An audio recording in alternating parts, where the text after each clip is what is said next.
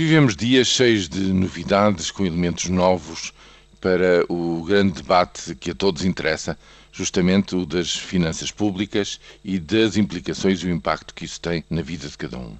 Depois de uma conferência de imprensa do Ministro das Finanças, onde se confirma uma fortíssima uh, subida dos impostos, veremos no dia de hoje que elementos políticos novos nos traz o debate no Parlamento das moções de censura apresentadas tanto pelo Bloco de Esquerda como pelo PCP.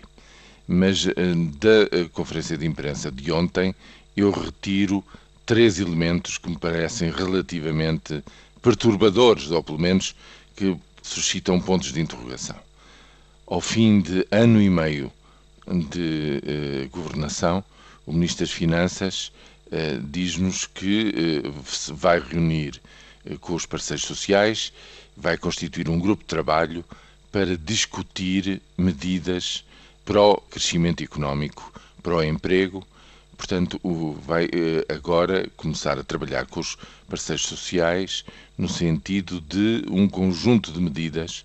um, favoráveis à criação de emprego e contrárias, no fundo, àquilo que ele anunciou no dia de ontem, que são os efeitos negativos sobre a economia do conjunto de medidas orçamentais que apresentou.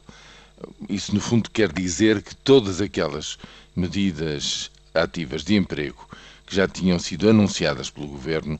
de pouco valerão, como aliás há o exemplo notável do Impulso Jovem que até agora criou, em vez de 80 mil postos de trabalho, na prática até agora criou 82 postos de trabalho aos jovens. A segunda questão, na mesma linha, é de que eh, também se iria constituir eh, um grupo de trabalho, isso já o tinha dito noutra conferência de imprensa, dia 11 de setembro, um grupo de trabalho para ver em pormenor onde é que poderá cortar eh, nas despesas de cada Ministério e, portanto, no fundo, proceder ao tal emagrecimento do Estado, que era uma das bandeiras eh, essenciais da campanha eleitoral de 2011 dos partidos PSD e CDS. Em terceiro lugar,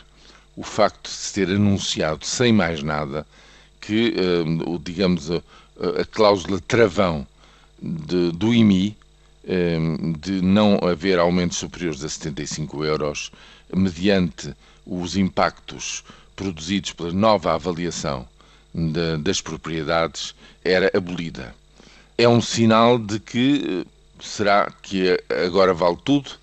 Pode subir a conta do IMI sem restrições? Eu julgo que o conjunto de estas questões é de facto eh, perturbador no sentido de que a classe média, provavelmente no ano de 2013, vai passar pelo maior aperto da sua história em Portugal.